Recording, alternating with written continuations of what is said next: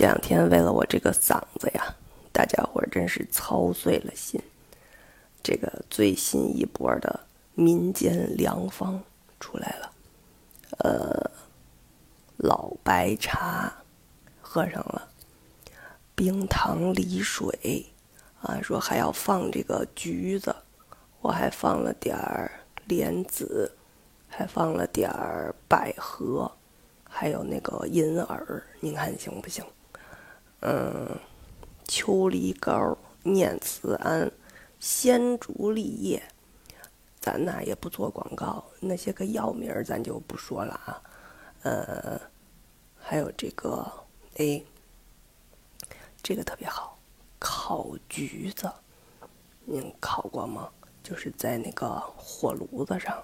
昨天我是跟那个煤气炉边上，你不能搁火上直接烧啊，就。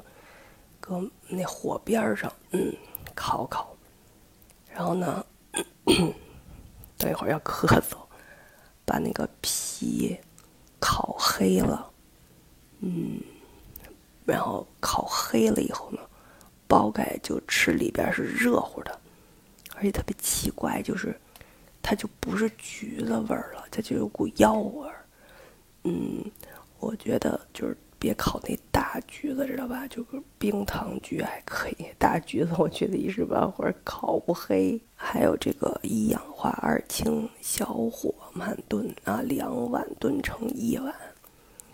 你就说吧，这这一定是个大学问家啊！一氧化二氢是什么呢？它的化学分子式，我这么一琢磨呢，就是 H2O。那那用咱们通俗的说法就是多喝开水。还想让我笑一个，我笑得出来吗？我一呵呵我就得咳嗽啊。然后还有这个少说话，多休息，那是肯定的。所以呢，我决定每天就说这两分钟话，其他时间休息，行吧？